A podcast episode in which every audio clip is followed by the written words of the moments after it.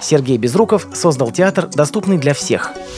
Фестиваль «Современная мозаика» пройдет в Ейском районе.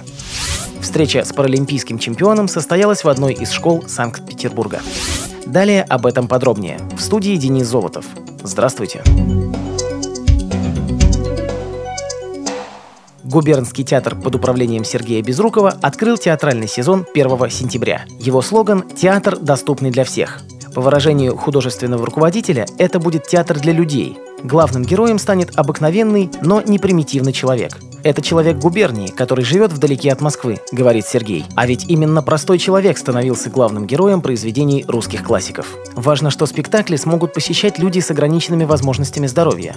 В частности, здание оборудовано пандусами и лифтами, а в зале предусмотрена площадка для инвалидов-колясочников. Для слепых и слабовидящих посетителей постановки станут доступны благодаря тифлокомментированию. Редкую специальность освоила жена Сергея Безрукова Ирина. 6 сентября в Губернском театре она прокомментирует для незрячих постановку «Пушкин».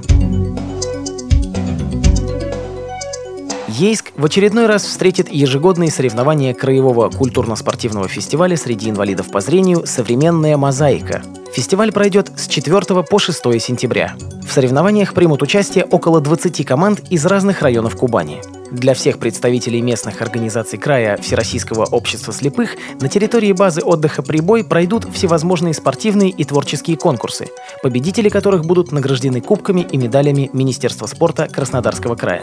Торжественное открытие фестиваля состоится 4 сентября, сообщает пресс-служба администрации Ейского района. Олимпийский урок состоялся в преддверии нового учебного года в 324-й школе Санкт-Петербурга. Урок провел Федор Триколич, двукратный паралимпийский чемпион легкоатлет, один из самых известных спортсменов-паралимпийцев в России.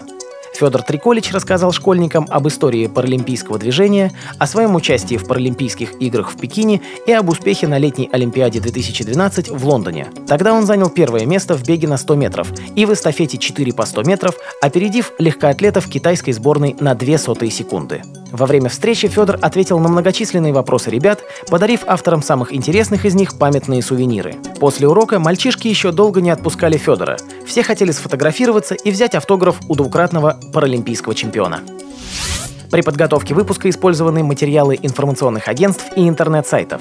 Мы будем рады рассказать о новостях жизни незрячих и слабовидящих людей в вашем регионе.